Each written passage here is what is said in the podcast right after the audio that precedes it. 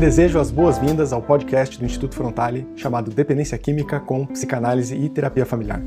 Eu sou Rafael Mestres e, junto com Nicásio Mendonça, nós coordenamos o Instituto Frontale, que tem como principais frentes de atuação o tratamento ambulatorial de problemas com drogas e a divulgação de conhecimento de qualidade sobre dependência química. Se quiser saber mais sobre nós, entre em nosso site www.institutofrontale.com.br. Lá você vai encontrar textos que escrevemos com muita dedicação sobre o assunto, assim como os cursos que criamos para capacitar familiares e profissionais. Se você é pai ou mãe procurando ajuda para lidar com o problema de drogas de seu filho, você vai querer conhecer o nosso curso Filhos Sem Drogas. É só digitar no Google curso Filhos Sem Drogas para ter mais informações. Se você é profissional da área, vai se interessar pelo nosso curso Intervenções Familiares em Dependência Química. Também encontra mais informações no nosso site ou buscando no Google. E por último, temos um grupo de WhatsApp onde compartilhamos novos episódios desse podcast, assim como textos e reflexões sobre o tratamento da dependência química. Se quiser participar, é só entrar em contato pelo nosso site que te enviamos o link. É muito bom ter você aqui com a gente e espero que aproveite este episódio.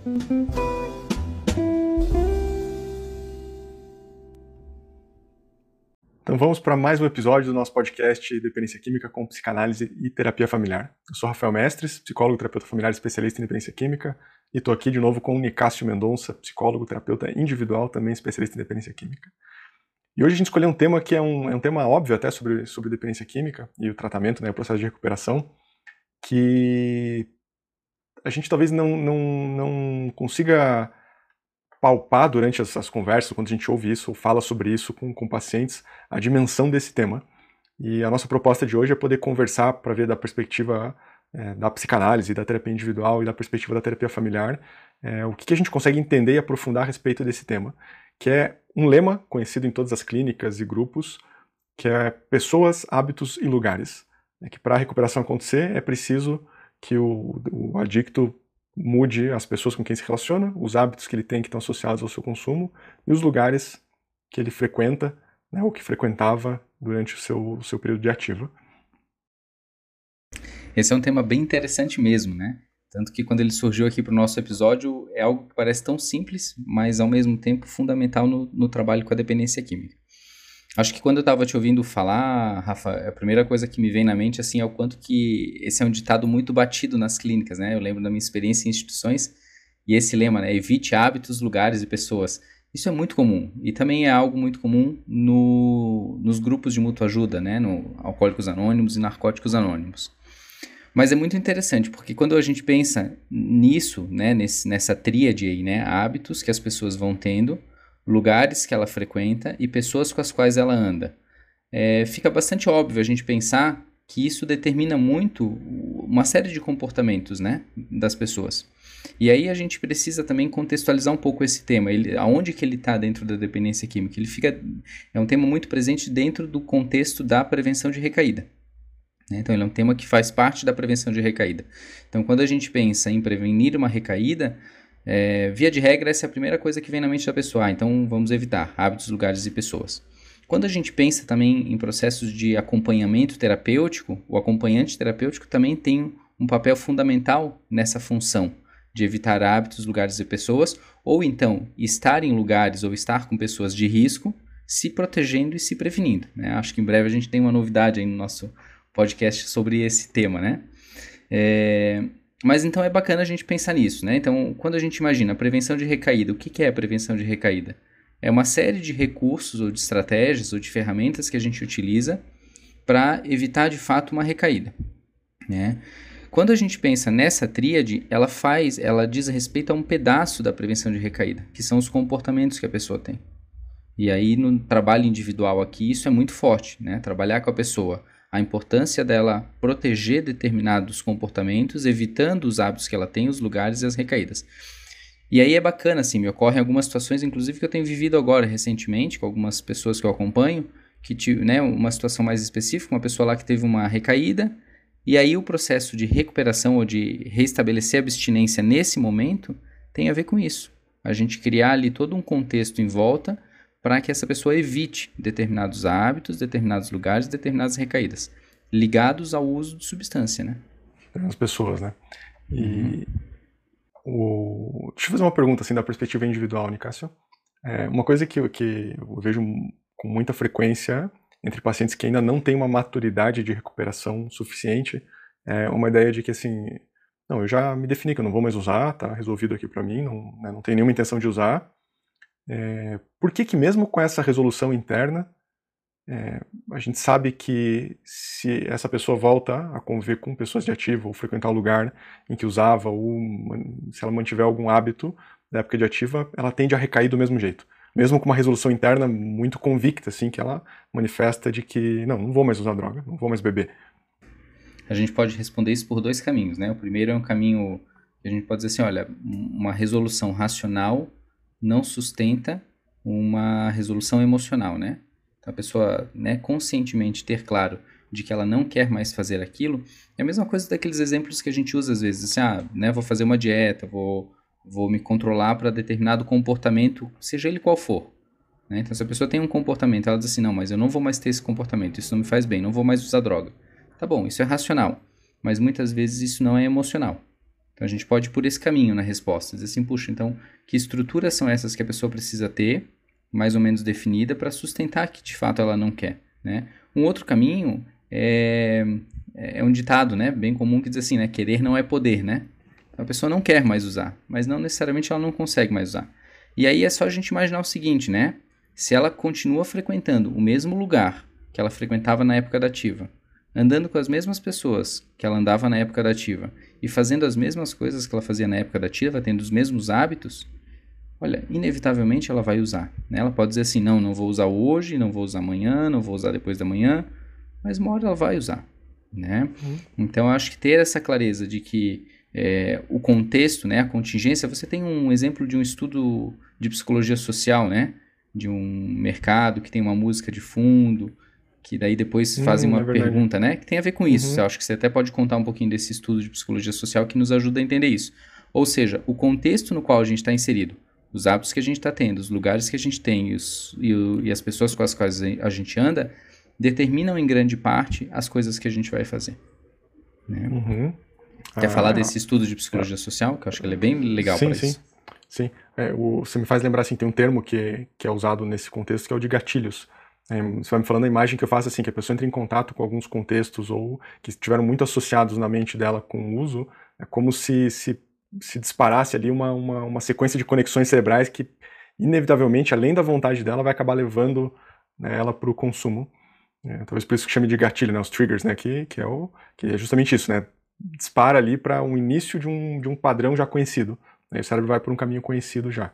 Então, evitar isso. Essa palavra que você usou, eu acho que é um termo que a gente pode explorar, porque eu acho que ajuda a gente a entender isso, né, os padrões mas queria que a gente falasse dessa, dessa experiência de psicologia social uhum. antes, que ela já nos ajuda a entender isso. Não, perfeito. É, e acho que ela é, é importante para mostrar o seguinte: tá? eu acho que o conceito por trás dela é que todos nós, enquanto seres humanos, a gente subestima o poder de influência que a gente sofre pelo contexto e pelos outros. Tá? Então, muitos dos estudos de psicologia social vêm para mostrar para a gente, quase que esfregar na nossa cara, que sim, a gente é muito influenciável pelo ambiente e pelas pessoas que estão ao nosso redor mesmo que a gente não perceba isso. E esse estudo, que, que é, um, é um dos que eu achei muito inteligentes assim que fizeram, foi que é, colocaram no mercado dois vinhos né, para vender lá no prateleira em alturas iguais, né, mesma disposição, mesmo, mesmo marketing ali, é, de valores parecidos e qualidades parecidas. Um era um vinho italiano, o outro era um vinho francês. E qual que foi a experiência? Primeiro, a primeira, primeira parte da experiência, deixaram as vendas acontecerem naturalmente, e observaram que vendeu 50%, 50% do total das vendas de vinho, metade foi do francês e metade do italiano. É, na semana seguinte, deixaram a semana inteira uma música de fundo quase imperceptível no mercado, de uma música italiana festiva. E nessa semana, quando foram verificar as vendas, viram que vendeu 70% do vinho italiano e 30% do vinho francês. Né? Já deu uma desequilibrada nesse número inicial. E a terceira semana, é, inverteram, colocaram uma música francesa festiva de fundo, quase imperceptível no mercado. E quando foram verificar as vendas, nessa semana da música francesa, 70% das vendas foram do vinho francês e 30% das vendas foram do italiano. Inverteu é, o que tinha acontecido na semana anterior com a música italiana. E, e o mais interessante é que é, fazia parte da pesquisa perguntarem para os compradores dos vinhos no caixa é, é, duas, duas perguntas principais. Né? Uma, se eles ouviram a música enquanto eles compravam, e eu não lembro a porcentagem agora, mas uma boa parte, não, que música, não, né, não, não tinha ouvido a música, não se atentou à música, e os que ouviram perguntaram, tua decisão foi influenciada? Tua decisão do vinho, que foi influenciada pela música que você ouviu? Todos respondem que não, né? óbvio que não, eu escolhi vinho porque eu gostei mais dele e tal. Então, é, é um experimento que mostra ah, puxa, né, tá a evidência aí do quanto o comportamento de, do consumidor foi influenciado pela, pela música e o quanto o consumidor não percebe né, essa influência. Eu acho que isso tem muito a ver com, com esse processo do, do contexto, né, da, do, dos lugares e das pessoas que frequentam. Então, acho que isso é muito importante, né? O contexto influencia no nosso comportamento, né? Eu acho que essa é uma, essa é uma constatação da psicologia social muito forte, com vários experimentos a gente tem essa comprovação. Quando a gente pensa na dependência química, na recaída, no uso de substâncias, a gente também vai pensar que o contexto ele influencia. Eu queria retomar um pouquinho essa ideia dos padrões, né? Porque eu acho que eu levei um tempo também para me dar conta disso, que é, a gente tem um conjunto de padrões que determinam a nossa forma de ser na vida, né? Então a gente tem basicamente quatro, a gente pode pensar, né? Então a gente tem padrões de pensamento, padrões cognitivos, determinadas formas que a gente pensa. Então quando a gente tem um, um problema na nossa vida, a gente tem uma maneira pela qual nós individualmente vamos tentar resolver aquele problema da vida. Né? Uma situação do dia a dia, uma situação familiar, uma situação financeira, seja lá qual for. Então a gente tem padrões cognitivos pelos quais a gente tenta resolver determinado problema. A gente tem padrões emocionais, então determinadas formas particulares, individuais, eh, pelas quais a gente sente as situações. Então, se duas pessoas vivem a mesma experiência, cada uma vai sentir de um jeito muito particular e muito próprio. Né? Até antes de começar o podcast, a gente estava falando de uma experiência profissional né? compartilhada nossa. Né? A gente estava atendendo uma situação e cada um de nós sentiu aquela experiência de um jeito. Né? Eu senti de uma forma, você sentiu de outra. Então a gente tem maneiras muito particulares de sentir as situações. A gente tem padrões de comportamentos também, então formas pelas quais a gente age, né, determinadas maneiras de agir, e também a gente tem padrões cerebrais, né, padrões eh, né, cerebrais, que são a, a, forma como o nosso cérebro funciona em determinadas situações. Esses gatilhos que você estava falando antes têm a ver com isso. Então a gente pode pensar nesses quatro padrões. Cada um desses padrões ele vai determinar, em parte, as coisas que a gente vive na nossa experiência né, e na nossa vida. E aí eu acho que é, essa é uma sacada muito importante assim que levou um tempo para eu me dar conta assim que o, os hábitos, os lugares e as pessoas eles fazem parte dos padrões de comportamento né? Mas eles não são formados aleatoriamente, né? Então, assim, os comportamentos que a gente tem, eles são de alguma maneira um produto, um resultado final da maneira como a gente pensa e da maneira como a gente sente. Os nossos padrões cognitivos, os nossos padrões emocionais determinam em grande parte as coisas que a gente faz. Então, se a gente está numa situação, né? Eu sempre trago esse exemplo que eu acho que para mim é um exemplo bem emblemático, assim. Se nós dois estivermos numa situação e a gente for assaltado, as coisas que eu vou pensar e que eu vou sentir são, são minhas, né? E a maneira como eu vou reagir ao assalto vai depender do que eu vou pensar e do que eu vou sentir. E vice-versa tua da tua parte, né? Então, isso é importante que os hábitos, os lugares e as pessoas, eles são aspectos que dizem respeito aos padrões de comportamento. Mas eles não se dão aleatoriamente, né? Como eu falei antes. Eles, eles, eles estão relacionados aos padrões de pensamento e de sentimento também. Então a gente precisa trabalhar isso ao longo de um tratamento. Por isso que a tua pergunta lá, né? Puxa, a pessoa disse que não quer mais usar. Tá, isso é racional, né? Mas às vezes isso não está bem estruturado nela. Né? Uhum. Ah, porque até a marca da dependência química individualmente é a divisão. É, sempre tem uma parte que quer e uma parte invisível que não quer. Né? E normalmente tem uma tendência natural de negar essa parte que não quer parar de usar. E essa parte ela toma conta daí. Acho que é, isso é uma perspectiva bem, bem é, psicodinâmica, assim, né, do, do, do, funcionamento interno do dependente. Tem uma, uma imagem que eu uso também, eu, eu gosto muito dos experimentos de psicologia social, né, você me fez lembrar de vários aqui. É, mas um, um, conceito que eu uso muito no, no, tratamento com os pacientes e com as famílias é explicar que o, o autocontrole é um recurso esgotável. É, eu não sei se eu já comentei em algum podcast sobre essa experiência, tem uma experiência que comprova isso, forma bem sucinta dela, assim. Né? Dois grupos de pessoas para fazer um suposto teste de paladar. Um grupo recebe uma bandeja, na mesma sala, uma bandeja de cookies fresquinhos, assim, com aquele cheiro maravilhoso, dominando a sala, e o outro grupo recebe uma bandeja de rabanete. E um grupo, né, o grupo do rabanete, obviamente, não pode né, pegar o do cookie, porque né, o teste de paladar tem a ver com, com aquilo ali, enfim. E o grupo do rabanete tem que exercer o autocontrole, né, para não ir comer o cookie da, da, da bandeja do, do, do, vizinho, do grupo vizinho ali. E depois disso, eles vão para um, um teste de matemática para resolver um problema insolúvel. Né? E o que, que é medido ali? É um problema que não tem solução, mas eles medem a quantidade de vezes que cada um tenta, faz a quantidade de tentativas de resolver aquele problema. E o grupo do Cook tem, sei lá, 30% mais de tentativas do que o grupo do Rabanete. É, então aí eles começam o estudo sobre o autocontrole sem recurso esgotável. Então a pessoa em recuperação é, tem um estoque, um reservatório de autocontrole e que ela precisa preservar esse, esse reservatório para usar só em situação de emergência. Porque se ela se expõe para um contexto, né, para um lugar em que tinha uso, para um amigos que estão usando, para ela, ela não usar, ela, obviamente ela pode, a gente sabe que a pessoa vai para lugares assim e não usa, porque está definida que vai conseguir ficar sem usar naquele momento, só que ela precisa usar parte do estoque de autocontrole. Né? E vai ficar muito mais vulnerável a qualquer outra situação que gere um, algum tipo de estímulo associado à questão da droga e vai deixar muito mais vulnerável à recaída. Né? Então é uma outra, né, uma perspectiva também que acho que é uma imagem bem, bem clara, assim, bem útil. Então, assim, olha, nosso objetivo no tratamento é preservar teu reservatório de autocontrole. Não é você provar que é forte, que não é forte, que dá conta, que não dá conta, não. Precisamos cuidar desse reservatório, para que ele seja usado só em emergência. Então, quando a gente vai trabalhar também com prevenção de recaída, a gente diz assim, né, que tem situações que elas são evitáveis e situações não evitáveis, né? Então, a pessoa num processo de recuperação, ela vai se deparar com situações, né, o que a gente vai chamar lá de fatores de risco, né, basicamente, né? Então, esse, esse, esse, esse é o conceito, né? Então, são os fatores de risco. Então, tem fatores de risco que ela pode evitar e tem fatores de risco que ela não consegue evitar. Tem fatores externos e tem fatores internos, né? Então, vamos imaginar, é como se fosse um, uma tabela com quatro, né, quatro quadrantes, né? Então, a gente tem dois deles que são evitáveis e dois que não são evitáveis.